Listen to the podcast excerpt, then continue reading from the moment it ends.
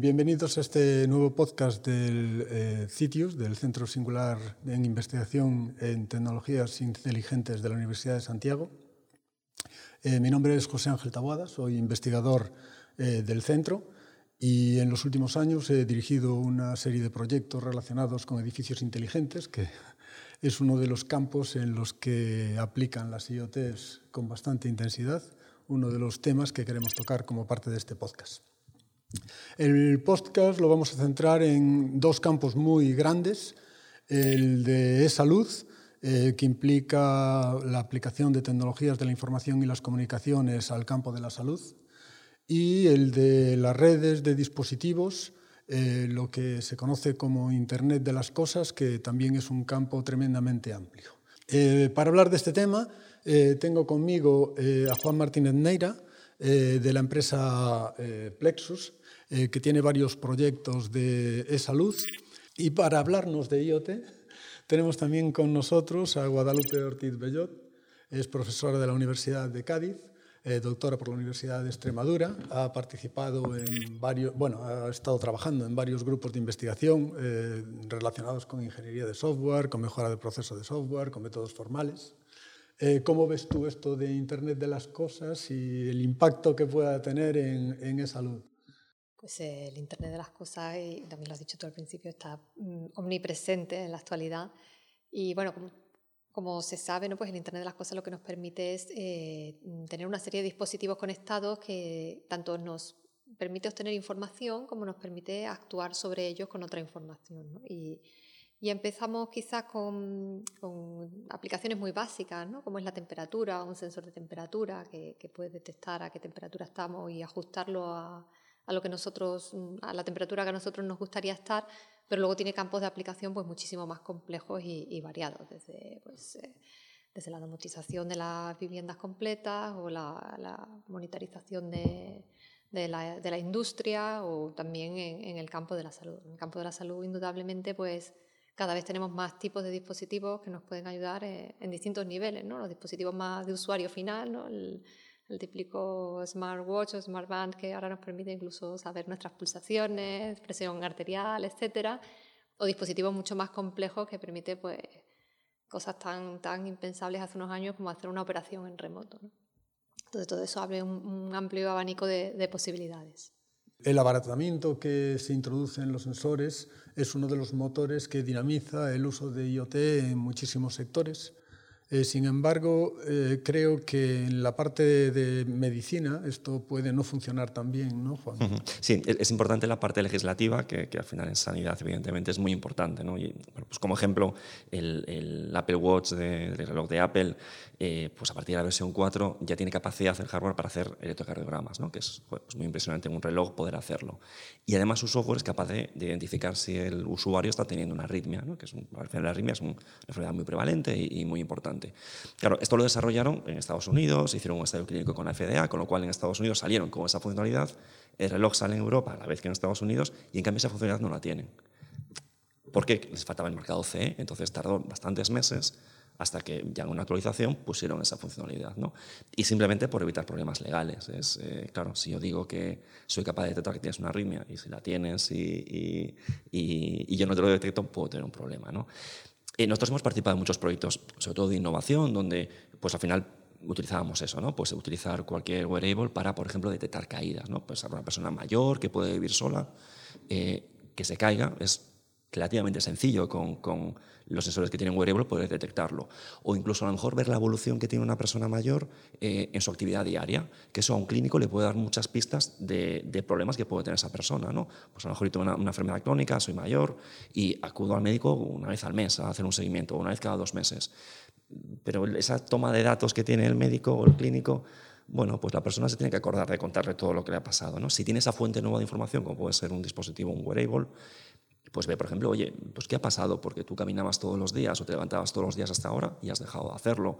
O, muchas veces eso, la falta de actividad puede, puede ser eh, síntoma de problemas de depresión, que, que afecta a muchas personas mayores, de demencia, no sé. La verdad es que el, el campo es súper amplio y hay muchísimas, muchísimas posibilidades. El meter incluso en tener un wearable con tener un asistente virtual, o pues un tipo Siri o un tipo eh, Google que pueda por ejemplo, sobre todo una persona mayor, una persona con algún problema, con algún problema cognitivo, el poder estimularlo diariamente, el poder recordarle, por ejemplo, que tuvo una medicación, mejorar la adherencia, y el poder no solo interactuar hacia el paciente, sino del paciente al profesional, poder sobre eso tener un sistema inteligente de alertas que detecte ciertos problemas. ¿no? el, campo es muy amplio. Pero claro, pues tú en el momento que quieres meter un dispositivo en un hospital, en un entorno, en un quirófano, en, hay muchísima legislación, menos mal por otro lado, que hay que cumplir. Y procesos muy largos para una empresa, sobre todo pequeña, que no tenga medios, para poder pasar todo, todo eso. Bueno, estás hablando de muchísimas cosas que, que, la verdad es que me gustaría abordar a lo largo de, eh, de este podcast.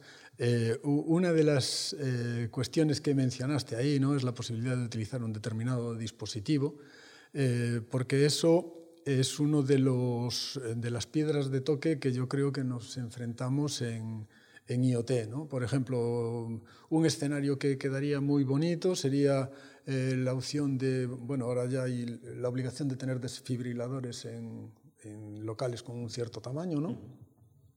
Entonces, que un dispositivo detecte un problema, una arritmia, un infarto en una determinada persona y las pantallas de publicidad o lo que tenga el centro, pues te digan, eh, este, esta persona necesita un desfibrilador, que lo tienes allí vete a por él y ahora te explico cómo lo vas a utilizar. ¿no? Todo eso parece muy bonito, está adaptado a la idea de tener IoT con, utilizando wearables y ahora tenemos el problema de si tienes este reloj, sí.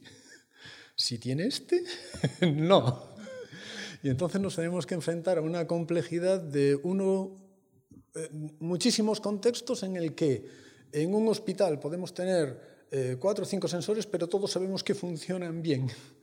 En un entorno IoT tenemos tropecientos mil sensores y, tenemos que saber cómo funcionan. ¿Tenemos soluciones para eso, Guadalupe? Bueno, tenemos intentos de soluciones. ¿no? Evidentemente, el campo del IoT pues, es relativamente joven y, no hay unos estándares eh, establecidos desde su nacimiento. ¿Qué es lo que ha ocurrido? Pues que según ha ido creciendo la industria, pues ha ido creando sensores, cada uno de una marca, cada uno con un protocolo, cada uno con unos procedimientos de uso diferentes. Y, ahora la idea es cómo hacer que puedan interactuar unos con otros e integrarlos a través de, un único sistema software. Bueno, en ese sentido sí, se van desarrollando arquitecturas software que permiten pues, la integración de, dispositivos de diversos fabricantes, haciendo algún, eh, algún pequeño módulo de adaptación, eh, adaptando los protocolos, etcétera, etcétera. Y al final sí se puede conseguir desarrollar sistemas que, permitan este escenario, por ejemplo, que has dicho, es un escenario perfectamente viable, ¿no? Tener una serie de, un software que te permita detectar cierta información de, los smartwatch y en un momento dado, pues mandar esa alerta a la pantalla. ¿Qué ocurre? Pues que hay muchos productos diferentes y, bueno, en realidad, pues eh, de hecho hay, hay, un comité de estandarización en España pues que va en esa línea de ir estableciendo estándares para que cada vez más las empresas puedan ir adaptando su dispositivo a esos estándares y sea más fácil poder, digamos, hacer ese puzzle con los distintos sensores que queremos de distintos dominios y para obtener un producto final.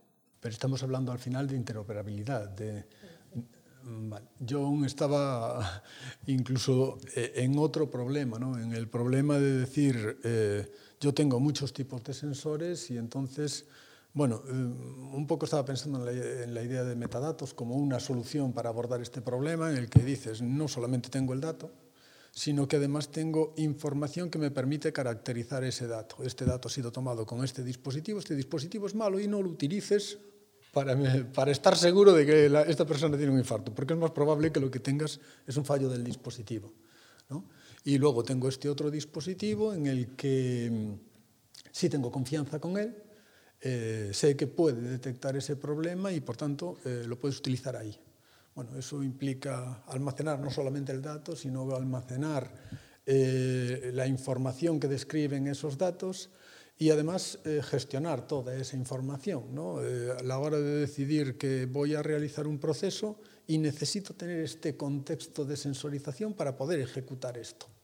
Esa, esa, esa respuesta al contexto Claro, eh, evidentemente eh, el dato hay que contextualizarlo eh, en muchos sentidos. Por, supuestísimo, en la, calidad del dato es algo muy importante. No podemos tener una fe ciega en un dato si de alguna forma no se ha verificado previamente. Claro, eh, tampoco podemos cerrarnos a dar soluciones eh, a priori porque no podamos establecer desde un principio cuál es la calidad del dato. Es el, el, mundo tiene que ir avanzando y, no podemos tener fe ciega en estos dispositivos, pero siempre ayudan. O sea, siempre, si nos van a detectar un 80% de los casos, pues ya es un paso hacia adelante. ¿no? Pero en el futuro tendrán que establecerse también ciertos mecanismos para eh, poder establecer cuál es la calidad del dato. Y como decías, bueno, pues poder contextualizarlo dentro del dominio de aplicación que nos interesa. A veces también, claro, hay que tener mucho cuidado con, con el dato que se maneja, porque la privacidad es algo también muy importante. Y a lo mejor en un dominio donde pensamos que no estamos atentando con la, con la privacidad, eh, lo estamos haciendo de manera inconsciente. Os voy a poner un ejemplo. en un determinado contexto de un proyecto, pues se, monitoriza el consumo de agua de una vivienda con fines de detectar pues, posibles eh, fraudes o posibles fugas, etc. Y al final se detecta que una persona eh, se levanta para ir al baño X veces por la noche. Entonces al final se está detectando un problema de salud que va, eh, que ya es un dato mm, que no debería estarse tratando de esa manera. Entonces hay que tener muchísimo cuidado con, lo, con, cómo se trabaja con los datos en los distintos dominios de aplicación. Sí, de hecho, eso eh, frena también la aplicación de otras soluciones que ahora mismo serían totalmente viables. ¿no? Estábamos hablando eh, en un momento determinado con Juan de la posibilidad de tener eh, camas hospitalarias. Eh, las camas hospitalarias también tienen un entorno dinámico en el que cambian los tipos de sensores y a priori no tenemos ningún problema tecnológico para exponer en Internet esa, esa información. Ahora mismo no se hace, ni se hace ni se piensa en hacer. La, seguridad también es, eh, no solo la privacidad, también la seguridad de todos estos dispositivos y claro, es otra vía que te abren de, de peligro de, o de miedo. ¿no? Con lo cual está bien también todo, hasta, todos estos frenos que desde nuestro punto de vista tecnológico nos, a veces nos frustran, tienen su, su, su razonamiento ser. Hay que pensar que ahora, por ejemplo, la mayor parte de los, de los eh, marcapasos tienen interfaces de comunicación. Tú cuando, cuando llegas a hacer un seguimiento te ponen un aparatito encima y recuperan toda la información. Ya no hay que enchufar un cable ni nada así. Claro, eh, qué fantástico. Y yo digo, joder, pues esto es una maravilla. Claro, luego lo piensas y dices, uy, eh, y entonces cualquiera puede sacar esa información. Entonces, claro, ¿y esa información qué es? ¿Qué, van a hacer con esa información? Porque esa información es mía, es de mí. Aunque se, vale que se utilice para tratar mi patología, pero para nada más. ¿Se puede utilizar para investigación? No, si no hay un consentimiento, no, si no hay un comité ético por detrás. ¿no? Entonces, claro, cuando hablamos de salud y este tipo de datos, hay que tener mucho cuidado. No, no, no es tan fácil como la tecnología, que ya ha avanzado bastante, eh, nos, nos puede hacer pensar. Bueno, y que además tampoco tiene sentido hacer eh, una exposición por una exposición. No, de hecho, en el escenario que estaba comentando antes, eh, bueno, aparece ese mismo problema, un escenario que sería deseable en el que tú puedes ayudar a una persona eh, que tienes información sobre ella, implica que esa información tiene que estar exponiéndose a unos sistemas o tener alguna estrategia de interfaces públicos, de sistemas de operación pública, eh, en el que tú puedas transmitir un aviso, una información y, entonces se procese, ¿no? de forma que pues, el equipo que tuviera la persona sería el que detectaría el infarto y ahora yo necesito que alguien esté escuchando para ver si me puede ayudar ahí. Eh, ¿Qué tipo de soluciones tenemos para enfrentarnos a esa dinámica de decir, eh, necesito interoperabilidad, pero para hacer esto? Bueno, sí, hay, hay soluciones. evidentemente las soluciones se buscan en función del dominio. ¿no? Eh, hablábamos antes del cuidado de las personas mayores, las personas que viven solas. Pues ahí, sin duda, pues, vienen muy bien una serie de aplicaciones que, que monitoricen eh, su movimiento, que monitoricen si ha tenido una caída o si se ha tomado las medicinas o si no. Y, si no lo ha hecho, pues que, por ejemplo, avise a sus cuidadores o a sus personas, a sus familiares más cercanos. Ahí estás ya acotando a qué personas le va a llegar la información personal de, esta persona, valga la redundancia, y, y, no tiene por qué salir, digamos, de un, de un de un dominio centrado e, en, la persona hacia la que se ha dado el consentimiento, ¿no? porque además ese tipo de información se puede procesar fácilmente en local, dentro de la propia vivienda de la persona o dentro del, incluso del, dispositivo móvil si lo tiene, y, no va más allá. Claro, para otros, pues el escenario que has puesto antes, evidentemente, de algún modo eh, sale del entorno de, la persona, pero habrá que firmar consentimiento. Claro, Queremos que alguien nos cure si tenemos un infarto. Bueno, a mí me gustaría. a mí también, claro, pero bueno, entramos en esa parte de lo que estábamos diciendo antes, ¿no? Si realmente tenemos una solución tecnológica eh, que nos da capacidad para que eh, tengamos un teléfono de emergencia al que llamar o eh, nuestra capacidad tecnológica ahora implica que no, no, otro te tiene que estar procesando los datos, otro te va a decir si tienes el infarto y otro es el que tiene tu información para evaluar y, tomar estas decisiones. Y en, ese aspecto hay eh, o sea, como dos mentalidades que, claramente distinguen los dos mundos de salud de IoT. ¿no? En, en salud estamos viendo eh, cómo sigue habiendo protocolos de comunicación, sigue habiendo transmisión de la información, y todo esto está dentro de unos contextos bastante rígidos y restrictivos. Mientras que justo lo que buscamos en IoT es el contexto completamente distinto, ¿no? la búsqueda de, de, servicios abiertos, de interoperación entre servicios, de mira, este es mi dato, míralo y dime qué puedes hacer con él. Claro, sí. Eh, al final en el IoT, eh, pues eh, compartir los datos nos da un, amplio abanico de posibilidades. Cuanto más datos compartamos, pues más fácil va a ser también que nosotros obtengamos algún beneficio, porque el hecho de, estar compartiendo pues implica que, otros dominios de aplicación se puedan nutrir de esos datos y puedan darle al ciudadano pues un servicio más personalizado, más contextualizado a sus necesidades o a sus gustos o a lo que en ese momento le está ocurriendo. ¿no? Claro, no. Ahí, eh, un poco en la línea de lo que estabas comentando tú antes, de ideas que se. O sea, la información que podías sacar de un, de un marcapasos, ¿no? Eh, pero podemos tener la misma situación, precisamente eh, Guadalupe. tienes un, un proyecto de, de, análisis del impacto del medio ambiente en enfermedades respiratorias, entonces la combinación de posiciones de una persona, condicionantes meteorológicos que están en un contexto completamente distinto, dos entornos que en principio no tienen nada que ver y se pueden comparar y podemos necesitar comparar mucha información de muchas personas para que eso tenga algún sentido. No, no sé.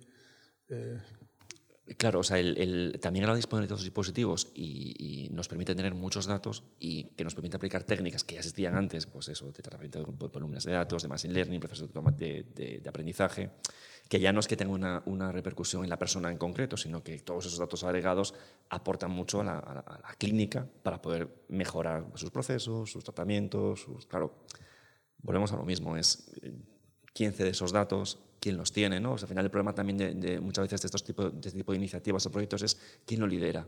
¿no? Si, si, vamos a un caso de uso como el que comentabas, oye, pues suena fantástico, pero esto, ¿quién lo lidera? ¿Quién lo maneja? en España tenemos una sanidad pública muy potente que, que efectivamente lidera muchos, muchos de los proyectos y es, yo creo que es uno de los secretos de que, de que, España esté bastante avanzado en, en, salud, ¿no? comparado con otros países.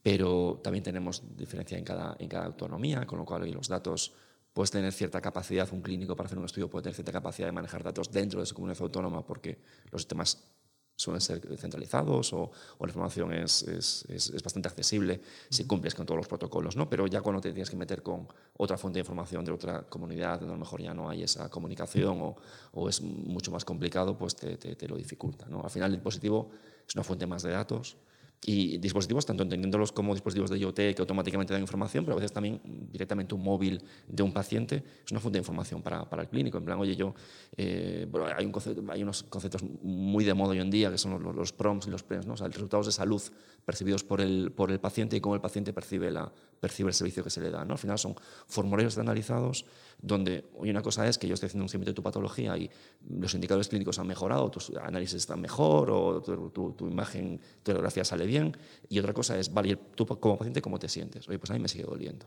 Entonces se mide el resultado de de un tratamiento o el resultado de un servicio pues, desde el punto de vista del paciente. ¿no? Eso hay ahora muchas iniciativas donde al final es una aplicación móvil tecnológicamente muy sencilla, donde yo todos los días o cada X tiempo me lanzan unos formularios y yo lo voy contestando. Y eso permite hacer un seguimiento de la patología muy, muy bueno. O los PREMS, que, que son, digamos, lo mismo, pero no desde el punto de vista de la patología, sino del servicio. Eh, pues tú tienes que someterte a una diálisis cada X tiempo, que es un proceso eh, muy duro para un paciente, o, tienes un tratamiento oncológico donde tienes que ir cada X tiempo a hacer una quimioterapia o una radioterapia, eh, por supuesto que a nivel físico estás, mal y, te afecta mucho, pero bueno, el, servicio de salud también tiene como responsabilidad el mejorar la, experiencia del paciente, ¿no? Eh, pues eso, hacerlo lo más cómodo posible, más allá de lo que es la pura, la pura clínica. Oye, pues eso es una información que también se le pide al propio paciente y puede dar hoy en día un, teléfono móvil, lo tiene muchísima gente, un porcentaje muy alto de la población, incluso población mayor o envejecida cada vez es más, es más hábil para utilizarlo. Entonces son más datos y más información que se puede utilizar para mejorar el, para mejorar el servicio. ¿no? Pero ¿quién lidera esos proyectos? ¿Quién es el dueño de la información? ¿Quién asegura que esa información se utiliza bien? genera, yo creo que todavía cierta desconfianza en la gente. ¿no? O sea, si, si esto lo lidera un laboratorio, una farmacéutica, parece que ya a la gente le, le, le, chirría. ¿no? Si, es una, si es un servicio público de salud, creo que se acepta mejor.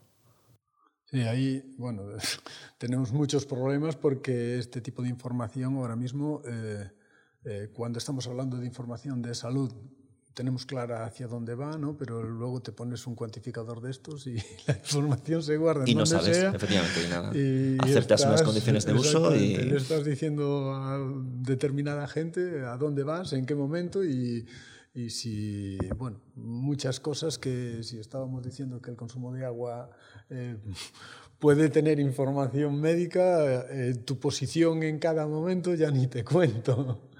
¿no? y, en muchos casos eh, después lo que estamos diciendo, a nivel de salud, por ejemplo, tenemos la posibilidad, y de hecho el, Instituto Nacional de, Salud está intentando hablar de interoperabilidad entre sistemas de salud, ¿no? Eh, tratando de mantener las, dos pautas, permitir acceder a la, a la, información, pero permitírselo a quien tiene que hacerlo. Eh, en cambio, en la parte del IoT esta situación es, muchísimo más abierta, mucho más descontrolada. Y bueno, eh, ahí tenemos las dos situaciones. Por un lado, lo que estábamos diciendo de tener una cama hospitalaria en el que todo es un entorno controlado y por otro lado, ese planteamiento que hacías hace un momento de una persona que tiene que hacerse una hemodiálisis y dice, hombre, ir al hospital, si pudiera hacérmelo en casa. Y claro, tenemos el abaratamiento de los dispositivos y dices, bueno, pues nada, se abaratan los dispositivos, te puedes hacer la hemodiálisis en casa, te estamos tomando datos y además, bueno, pues hay una serie de sensorización, de medidor del azúcar, de medidor de presión arterial, de frecuencia cardíaca y entonces empezamos a llevar el hospital hacia casa. Bueno, de hecho hay muchas iniciativas y yo creo que, prácticamente en España todos los, los servicios de salud eh, tienen algún, algún proyecto en marcha eh, de hospitalización en casa y de teleasistencia, ¿no? que, que, son cosas distintas. Una cosa es que, oye, teleasistencia yo llevo en remoto desde casos muy sencillos, que por ejemplo hacemos en, en mi compañía de, de videoconsultas, que es, que es sencillo, a también tener dispositivos eh, en, los domicilios que permitan hacer ciertos seguimientos o ciertas pruebas. Y luego la hospitalización en casa. hay ciertos tratamientos o ciertas actividades que históricamente eh, requerían una hospitalización con el coste, por un lado, que conlleva eso y la dificultad para la persona de, estar hospitalizada y que hoy en día ya se hace en domicilio. ¿no? Hay muchos indicadores de calidad sanitaria donde el nivel de, hospitalización en casa, el, aumentar ese nivel se, se, relaciona con un buen, con un buen servicio para, para el ciudadano. ¿no? Y volvemos a lo mismo, abaratamiento de, abaratamiento de dispositivos, eh, la comunicación, que ahora mismo hay muy buena comunicación en muchos sitios. Bueno, el 5G yo creo que también en, Internet de las Cosas y también en salud va a facilitar muchísimas cosas, ¿no? los problemas de latencia que puede haber. Hoy en día, comentabas antes, eh, claro, el poder hacer una operación en remoto, ¿no? o sea, es, claro, eh, necesitas una buena, buenas redes de comunicaciones, que eso se está avanzando muchísimo. ¿no? Entonces, yo creo que estamos en un momento donde hay necesidad por parte del sector de la salud de mejorar, de ser más eficiente, y la tecnología está brindando un montón de posibilidades, ¿no? con estos peros que estamos comentando, seguridad, confianza, la interoperabilidad, ¿no? o sea, el, en salud la interoperabilidad es, es, un caballo de batalla con el que se va trabajando muchísimos, muchísimos años, en buscar formatos comunes que permitan interoperabilidad semántica, ¿no? y hay grandes organismos internacionales eh, donde oye, los dispositivos eh, profesionales clínicos se supone que ya son, cumplen esos estándares, pero pues lo que se ha conseguido fácilmente con la receta electrónica, o sea, tú si, si tienes tu tarjeta sanitaria y vas a cualquier comunidad, la receta electrónica está, es, interoperable, porque es un tema económico, pero la historia clínica no.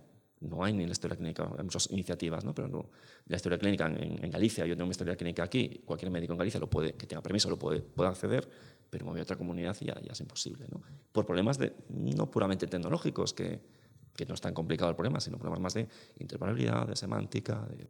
Claro, estás hablando de la semántica, a mí eso me lleva otra vez a, a la parte de la sensorización, ¿no? en la que tú, por ejemplo, hablas en un dispositivo de que te mide la frecuencia cardíaca. Bueno, la frecuencia cardíaca quizás no, no sea un buen ejemplo, pero por la temperatura sí. ¿no? de estar hablando de la temperatura del corporal y dice, pero ¿dónde estás midiendo la temperatura corporal? ¿No?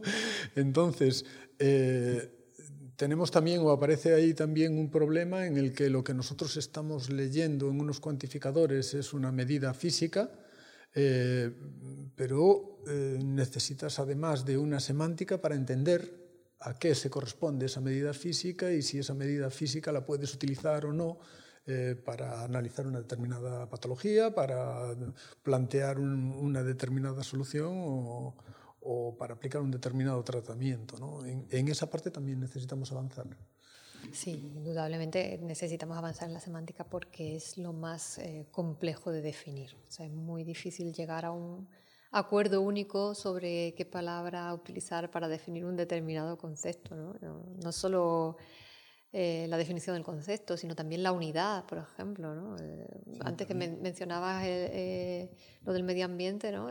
nosotros que hemos trabajado varios años en temas de calidad del aire, eh, hemos estado trabajando primero con estándares americanos y luego nos hemos dado cuenta que en España se utilizan otras unidades de medida. ¿no? Entonces dice, bueno, todo lo que has trabajado ahora eh, hay que hacer una serie de transformaciones, etcétera, etcétera. ¿no? Entonces sí es difícil eh, hacer, conseguir esa interoperabilidad a nivel de, de, protocolos y a nivel de unidades, pues a nivel semántico es mucho más complejo, porque porque los, eh, los dispositivos entienden sintaxis, pero no semántica. Claro. Claro, de hecho, eh, el ejemplo medioambiental es excelente en este campo porque eh, al final lo que nosotros tenemos es muchísimos dispositivos como podrían ser estaciones meteorológicas. Cada estación meteorológica lo que al final tiene es una etiqueta del dato ¿no? Pero claro, estamos hablando de que dos etiquetas iguales en dos estaciones meteorológicas que digan temperatura, una es temperatura a 10 metros del suelo, otra temperatura de suelo o temperatura húmeda, en fin, que pueden no significar absolutamente nada parecido. Si eso lo trasladamos a la medicina, tenemos un problema grave. Bueno, ya en meteorología no supone. bueno, eh, eh, continuando con esta idea de, llevarnos un poquito el hospital a casa, eso al final, eh, eh, estabas comentando que sí se considera que mejora la, Sí, o sea, hay muchas, pues, por ejemplo, eh, hay gente que tiene que recibir un tratamiento donde tienen que dar un, antibiótico durante tres días seguidos, cinco días seguidos. Y hasta ahora eso requería estar en casa porque necesitas una enfermera porque van un suero y no, pues bueno, en Galicia, por ejemplo, ya eso ya se trabaja con, con los servicios de, hospital en casa, donde al final hay, hay una serie de facultativos y de personal de enfermería que, que, tiene un coche y, va eh, atendiendo a gente que está, que está eh, en casa, pero como si estuviese en un, en hospital. ¿no?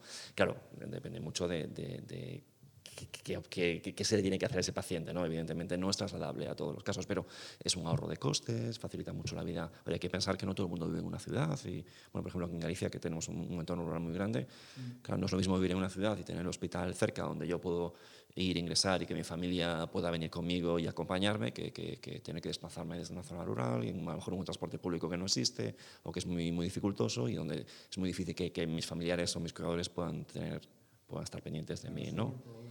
Entonces ahí, pues eso, tanto la hospitalización en casa, la telemedicina, eh, eh, resuelve, bueno, resuelve no, pero apoya a, muchos de estos, muchos de estos problemas. ¿no? Claro, yo un poco en la línea en la que iba, ¿no? es que IoT nos va a ofrecer con total seguridad la posibilidad de cuantificar mucha información, sobre todo eh, vinculada pues, al tratamiento de una población envejecida, ¿no? que vamos a ofrecer, bueno, de hecho ahora mismo ya padre eh, se hace sus medidas en casa, pero a la hora de transmitir esas medidas tiene que ir a su portal y meter los datos manualmente. ¿no? pasar de eso a hacerlo automático con un sistema de IoT es una trivialidad. al margen de todos estos problemas que estamos hablando de seguridad, de interoperabilidad de sistemas, de estar seguros de que estamos midiendo correctamente el dato que se quiere medir. Eh, y entonces en ese aspecto tenemos la situación de realmente nos interesa ir hacia ese escenario, es decir, todas estas medidas de telemedicina en realidad eh, nos están permitiendo, como decías tú, decir, mira, es que en el rural no tienes posibilidad de llevar a la persona al hospital, entonces la telemedicina te la está acercando. Pero ahora en la pandemia nos hemos encontrado con mucha gente que dice que hablar con teléfono con el médico no es estar hablando con el médico, ¿no? Pero, tiene que haber un cambio de cultura, pero al final ese cambio de, de las tecnologías tiene que ir acompañado de un cambio de cultura. Eh, hay, que ser consciente de que la tecnología ha cambiado a una velocidad tremenda en los últimos años. Es decir, eh, nosotros nacimos sin móviles y ahora no podemos despegarnos de un móvil. ¿no?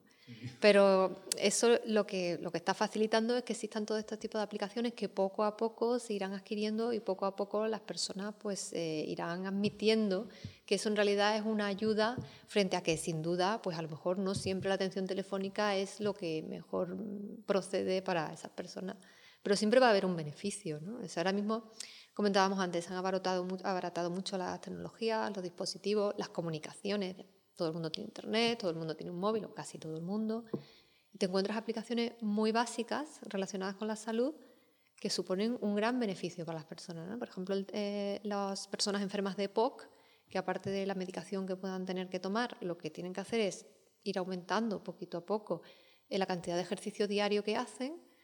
Pues antes lo que decía, pues miraba el reloj y a ver a qué hora ha empezado a andar, a qué hora ha terminado, ahora tiene su aplicación en el móvil, le da, he empezado a andar, determinada a tal hora, el móvil lo va grabando y además pues si le pones algún tipo de, premio ¿no? y le sale una estrellita el día que consiga andar un poquito más, pues se motiva un poco más y al día siguiente lo mejoran y va mejorando su salud con una aplicación tan simple como esa. Entonces, yo creo que no podemos eh, negarnos por la baja adherencia que puedan tener algunas aplicaciones, no podemos negarnos a avanzar, porque por poca adherencia que tengan siempre va a suponer un paso hacia adelante.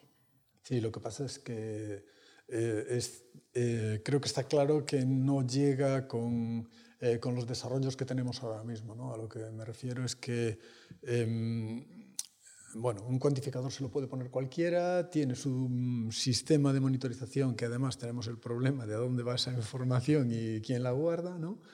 Eh, pero a mayores eh, te puedes encontrar con personas mayores que lo que necesitas es un poco de decir, pues mira, ayer anduviste 20 minutos y hoy anduviste 23 o hoy anduviste 25 pero no necesita toda esa confusión de datos que se le dan a un atleta y que muchas veces utilizan eh, pues, eh, smartwatches de última generación precisamente con ese objetivo de cuantificación al límite y ver absolutamente, eh, intentar evaluar su, su, mínimo porcentaje, o sea, la, el más la más pequeña ganancia que haya podido conseguir en el deporte. ¿no? Entonces, eh, ahí todavía tenemos que hacer muchos esfuerzos en la idea de adaptar la IoT al entorno, a las personas eh, para las que está diseñada. Claro, hay que irlo eh, indudablemente, no puede ser lo mismo la aplicación del, del deportista de élite que del señor de 85 años que tiene que caminar kilómetro y medio, ¿no? Hay que ir adaptándolo y hay que ir, por eso también eh, salía antes el tema de la adaptación al contexto. Esta adaptación al contexto no solo es al contexto ambiental y al contexto que nos rodea, sino al contexto de la persona concreta para la que se está usando la aplicación en ese momento. ¿no? Ahora mismo las aplicaciones pues, saben o pueden saber, porque una aplicación en el móvil sabe eh, todas las características que tú le permitas saber sobre ti y puede adaptarse a, a tus necesidades. Y al final eso es proporcionar más datos sobre tus personas, que no sabemos quién los va a, leer ni para qué los va a usar, pero va a revertir también en, que los servicios se van a personalizar para ti y, tú vas a tener mayor satisfacción haciendo uso de ellos. Vamos a necesitar además cambios, incluso, bueno, eh, o otro tipo de, dispositivos móviles, ¿no? porque ahora el móvil, eh, lo que estamos diciendo, eh, lo utilizas para 40.000 cosas y estamos hablando por un lado de decir, el móvil lo puedes utilizar para saber cuánto anduviste o cuánto, eh, cuánto esfuerzo has realizado, qué actividades has realizado, eh, pero te has acabado la batería en el jueguito de... Eh, entonces necesitamos algún tipo de actualización también que, nos permita gestionar la prioridad, la importancia de las aplicaciones que estamos teniendo. Sí, sí, sí, habrá que, trabajar en ello. ¿no? Ahora, bueno, ahora están los wearables de todos los tipos y colores ¿no? que, empiezan a surgir en, el mercado y, habrá que ver cómo, cómo ir eh, consiguiendo mejores baterías para esos wearables, que tengan muy buenas conexiones y que estén pensados para la persona o para, para el dominio en el que se quieren utilizar realmente, ¿no? porque hablamos muchas veces del, del, cuidado de las personas mayores, pero por ejemplo, eh, conseguir que una persona con Alzheimer lleve consigo el dispositivo ya es un, problema. Entonces hay que, hay que ir buscando soluciones adaptadas al problema concreto. Claro, pero estás hablando entonces de el diseño del dispositivo específico y no hablar de dispositivos como por ejemplo un móvil que puede concentrar mucha información relacionada. Están las dos opciones, quiero decir. El móvil está ahí y ya que lo tenemos, hay que sacarle provecho. Pero luego hay problemas específicos que no nos va a poder resolver un móvil y que necesitan un dispositivo específico para ello. Es, es la forma de enfrentarse a la robustez, a la fiabilidad del dato, ¿no? Hmm. O sea, yo creo que aquí lo importante es que, que, al final lo que tiene que guiar no es la capacidad tecnológica ni, ni, nuestro deseo de mejorar tecnologías, sino ver lo que aporta más valor a, pacientes y a profesionales de la salud. ¿no? Y a veces no hace falta, como decías, una solución tecnológica súper potente para resolver un problema, pero hay que pensar en, pues eso, en eh, poblaciones de pacientes que pueden utilizar. La, la, misma solución no va a ser buena para todo el mundo ni para todos los problemas, pero pues una efectivamente durante la pandemia se, se han producido obligados muchos cambios, ¿no? pues las videoconsultas. Pues efectivamente se está viendo que hay muchas patologías que no se han detectado durante la pandemia precisamente por, por esa falta de, de, acudir a un médico, sobre todo en la atención primaria, ¿no? que, tiene muchos problemas de saturación en, en, todas partes. Pero en cambio, yo, o al menos un tipo de usuario como puedo ser yo, pues para renovar una receta, para mí que lo hagan por una, por una consulta telefónica, para mí es una ventaja clarísima, clarísima el no tener que desplazarme, no tener que faltar de trabajo, no tener que hacer esas cosas. Entonces, si en un mundo ideal dejaríamos esas soluciones tecnológicas donde realmente aporta. Otra cosa es que por temas de medios haya que utilizar soluciones en no pensando en el mejor servicio, sino en una optimización de costes. Que bueno, que hay que ser realistas y pensar que en el mundo real esto pasa, ¿no? Y pasa en salud y pasa en otros, y pasa en otros, en otros contextos. Lo mismo los dispositivos, claro, el móvil, lo bueno de un móvil es que la mayor parte de la gente tiene un móvil. Y cuantos más años, cuando vayan pasando los años, las personas que lleguen a estas situaciones de enfermedades crónicas, de dependencia o personas mayores, llevarán más tiempo conviviendo con un dispositivo que, es un móvil. Entonces, es de fácil, de fácil uso levantar una solución basada en un dispositivo móvil. Y pues una aplicación tampoco tiene que ser una cosa demasiado, demasiado sofisticada. Pero claro, si estás hablando de telemedicina, hospitalización en casa, oye, pues poder hacer... Em, ejercicios de rehabilitación, oye, pues yo a lo mejor necesito otro tipo de, dispositivos y a lo mejor en casa, pues a lo mejor es el servicio de salud quien tiene que prestarme un dispositivo mientras estoy durante ese tratamiento o esa situación y no es un dispositivo propiedad del, propiedad del paciente, ¿no? Claro, volvemos a lo mismo. ¿Quién selecciona los dispositivos? O sea, tiene que ser, son proyectos muy grandes que tienen que estar liderados por, por desde el punto de vista por la sanidad pública que, que, mueva todo esto. Pero filosóficamente lo que estábamos, o sea, lo que estaba planteando no es, un, es una visión de eh, dispositivo centralizado que tiene todos los sensores que necesitas. Ya ahí, o la filosofía de dispositivo, digamos, flexible, eh, un dispositivo de computación, un dispositivo de procesamiento, y luego dice, y alrededor de esto, colócame los sensores que a ti te hagan falta, que ya yo tengo mi proceso para leer los sensores que tú tienes, a ver qué sensores eh, están disponibles, y en función de eso, pues eh, pues arrancar un procesamiento de una determinada, eh, bueno, por lo que estamos diciendo, detectar arritmias o detectar infartos, o realmente pues un análisis de saturación de oxígeno, ver qué problema puede tener eh, el no haber hecho el ejercicio o las pruebas. ¿no? entonces definimos dos contextos completamente distintos y con una sensorización completamente distinta. Eh, el enfoque... Hay muchas iniciativas se basan en, temas de telemedicina, en, que lo que te entregan al paciente es un concentrador que tú tienes en tu casa y los dispositivos que tú necesites, que, que, al final se conectan a ese concentrador, que es un poco el encargado de, incluso de hacer cierto tratamiento de esa información antes de hacer el envío. ¿no? Lo securizas mejor y todo eso. Pero bueno, ahí ya desconozco también, según el tipo de dispositivo, cuál es la solución más, cuál es la solución más adecuada. ¿no? Pero, sí. pero sí que habría esas dos vías, vamos.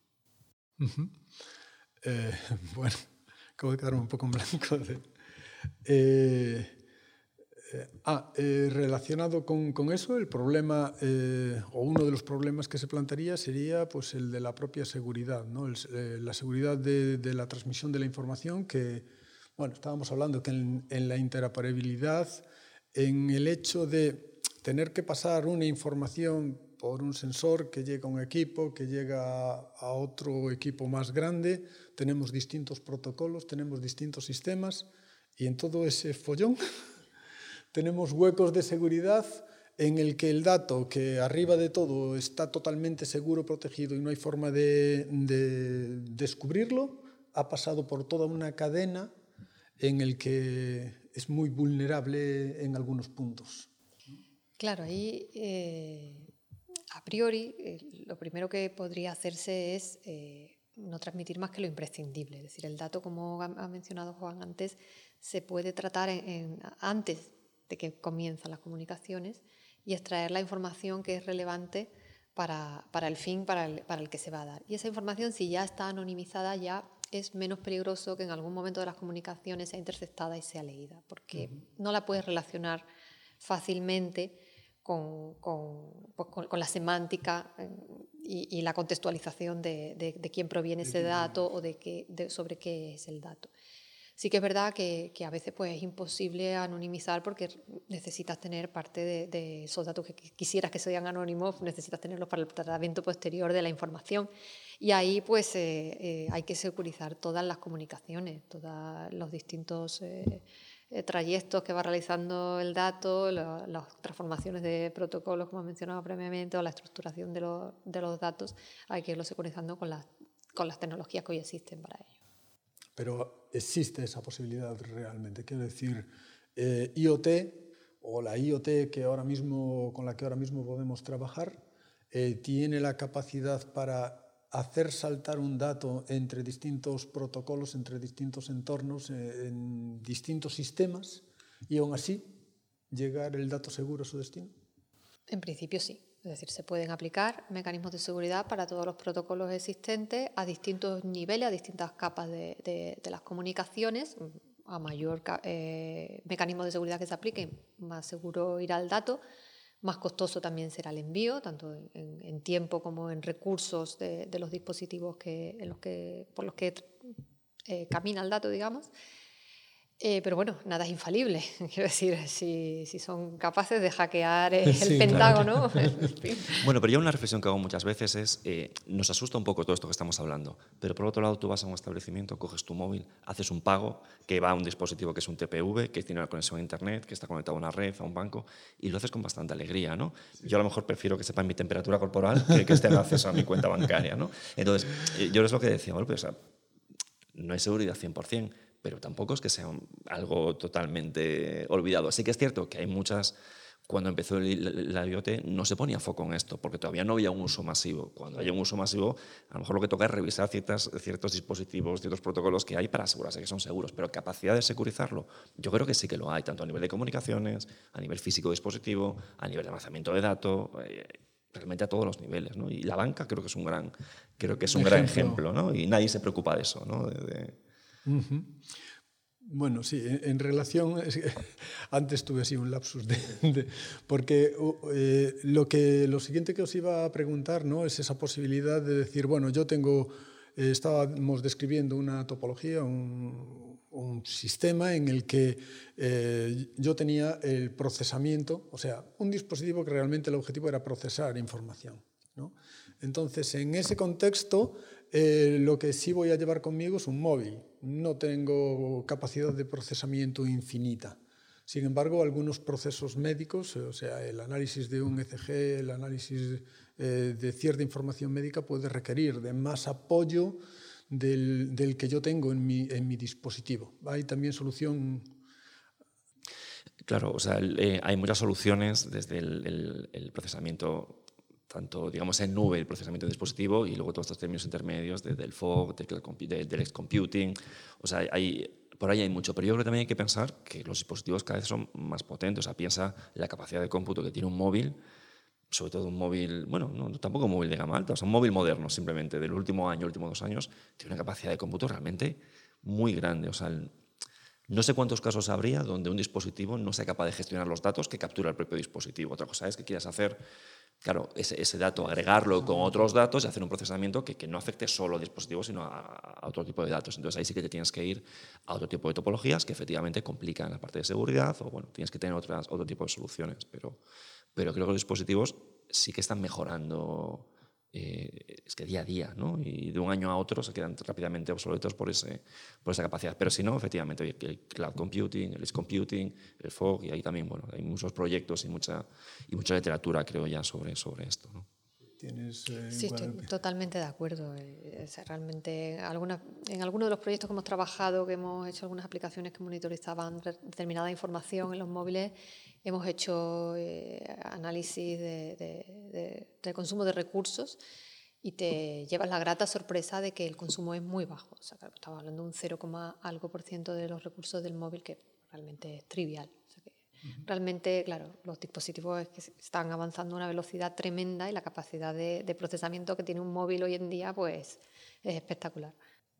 Entonces, a nivel de, de procesar la, la, información individual de una persona, eh, bueno, estamos... Sí, yo no creo que haya demasiado reto ahí. Efectivamente, el reto es cuando yo lo que quiero es eh, capturar información sobre personas que tengan esta patología, poder compararlo con la dispensación que tiene de medicamentos, eh, conectarme con los sistemas de, laboratorio de los hospitales para ver resultados de salud y ver cómo evoluciona. Entonces, efectivamente, eso ya es, pues ya te metes en el mundo del Big Data y, en otro tipo ya de, estamos hablando de, de, otro tipo de problemática en la que volvemos a tener otros problemas muy gordos, ¿no? como, como lo que sería lo que estábamos hablando antes de integrar información eh, que vienen de fuentes completamente distintas, la historia. Entonces, cómo analizar, cómo asegurarte que no hay vuelta atrás para ciertos casos de uso, pero para otros sí que lo necesitas. Y claro, pues, en una investigación pura, pues a lo mejor tienes simplemente los datos totalmente anonimizados, son, suficientes, pero si quieres poder actuar sobre el dato que te llega comparado con los otros, necesitas tener identificación. Entonces, bueno, al final es el caso de uso el que te va, el, creo yo, ¿no? el que yo contexto un poco lo que te va a marcar que la solución sea una o sea, o sea otra. Eh, de acuerdo.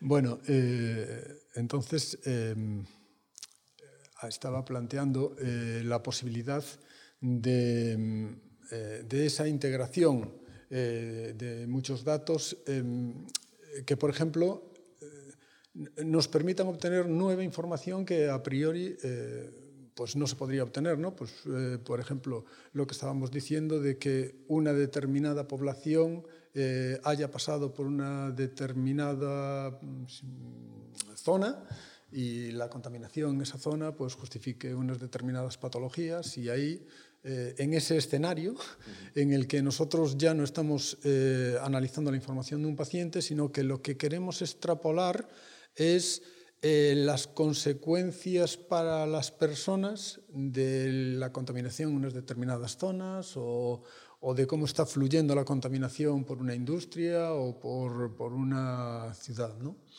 Entonces ahí eh, se plantea problemas de mezclar eh, fuentes de datos que, que, son muy, muy diferentes. ¿no? Fuentes de datos que procederían de la, eh, de la historia clínica de los pacientes. No es lo mismo los problemas que pueden causarse en personas que ya tienen patologías previas de personas que en teoría están sanas.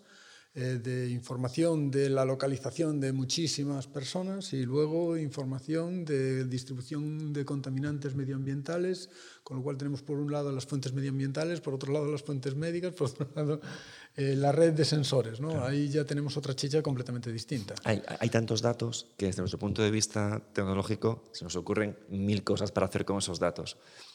Tampoco estamos inventándolo todo, pues al final la epidemiología lleva estudiando eso mucho tiempo y no hace falta tener a lo mejor el dato de la contaminación en un punto, una hora determinada, pero es rápido. Hay muchos ensayos que usan estudios clínicos donde al final cogen los datos de un hospital y dicen, oye, pues comparamos y la, pues el POC es mucho más, bueno, todo el mundo sabe que quien ha trabajado en una mina al final eh, tiene muchos problemas, ¿no? Y al final es un poco esto, ¿qué pasa? Tenemos tantos sensores, tenemos tanta información que a nosotros se nos abren los ojos pensando todo lo que podemos hacer, ¿no? todas las correlaciones que podemos buscar No sé si a los clínicos esto le parece tan interesante como nos puede parecer a nosotros, porque solamente estudiar, solamente explotar los datos clínicos que ya tienen, eh, eh, todavía, todavía, no, todavía no han llegado a eso. ¿no? Nosotros tenemos, por ejemplo, un, bueno, un producto muy, muy interesante que, que se basa en medir la eficacia de, ciertos medicamentos, de ciertos tratamientos que son muy caros ¿no? para patologías muy concretas. Eh, pues una psoriasis, ¿no? al final hay unos tratamientos que son biosimilares, que son carísimos, de, miles de euros por paciente al mes. Y en la clínica diaria lo que se intenta, pues, entre otras cosas, es optimizar el uso de esos recursos. Entonces, oye, pues a lo mejor tengo cierto tipo de pacientes que si rebajo la dosis un 5%, el resultado de salud sigue siendo igual de bueno y me estoy ahorrando un 5% de muchísimo dinero. Yo puedo hacer ese estudio en mi hospital, con, con mi población, pero si junto esa información con otros hospitales o simplemente hago un benchmarking de eh, cuáles son tus guías clínicas, ¿no? qué tratamiento usas primero para estas patologías, qué tratamiento usas después y qué resultados tienes, hago un benchmarking entre distintos hospitales y tengo una información súper valiosa a nivel clínico. Claro, esto ya es un reto, porque ya no es, tan fácil sacar esa información, no es tan fácil compararla. Si vienen de distintas historias clínicas, el Claro, son, son contextos muy complicados a nivel de el resultado de, una, de, un, de, un, análisis clínico no es un valor, es que son, son muchísimos y a lo mejor hay muchísimas pruebas que, tienen, que influyen. ¿no?